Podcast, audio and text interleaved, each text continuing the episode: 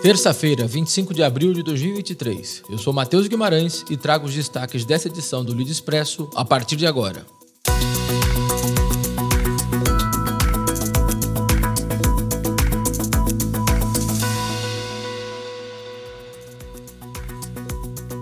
Com recorde anual de quilometragem em 2022, o Grupo Latam percorreu 554 quilômetros em 903 mil horas de voos de passageiros e cargas no Brasil, distância suficiente para dar mais de 13 mil voltas à Terra. A Latam, inclusive, vem renovando sua frota em 2023, com 16 aeronaves Airbus A320neo já em operação. Liderando o setor aéreo brasileiro desde 2021, o objetivo da empresa é de atingir o crescimento sustentável em suas operações no país.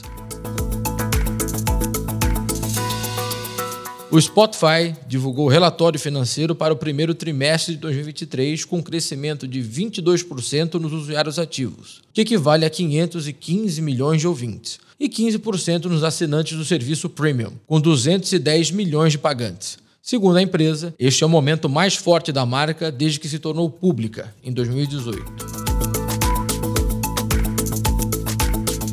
A Heineken lançou a Beer Matchmaking, plataforma que mapeia o perfil dos consumidores que se cadastram na página e realiza uma seleção baseada em detalhes como jogadores preferidos, horários disponíveis e nível de jogadores, promovendo o match ideal. A novidade, que faz parte da campanha global da marca chamada Nem Toda Rodada é Lá Fora, quer mostrar que os gamers não são antissociais e que o jogo também é um ambiente de celebração. O Beer Matchmaking é uma ferramenta para conectar pessoas adultas que jogam, tomam cerveja e compartilham interesses em comum.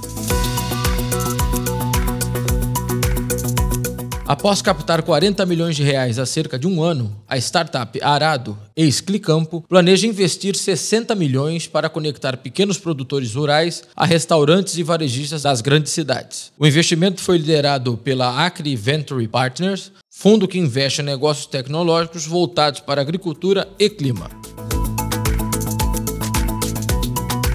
Ficamos por aqui com mais um Lead Expresso, o podcast de notícias do Grupo de Líderes Empresariais. Além da gente, faz parte do nosso time Vitória Faro, João Amaro, José Cláudio Pimentel, Raíssa Nascimento e Aline Isabelle, sob direção de Ana Lúcia Venturim.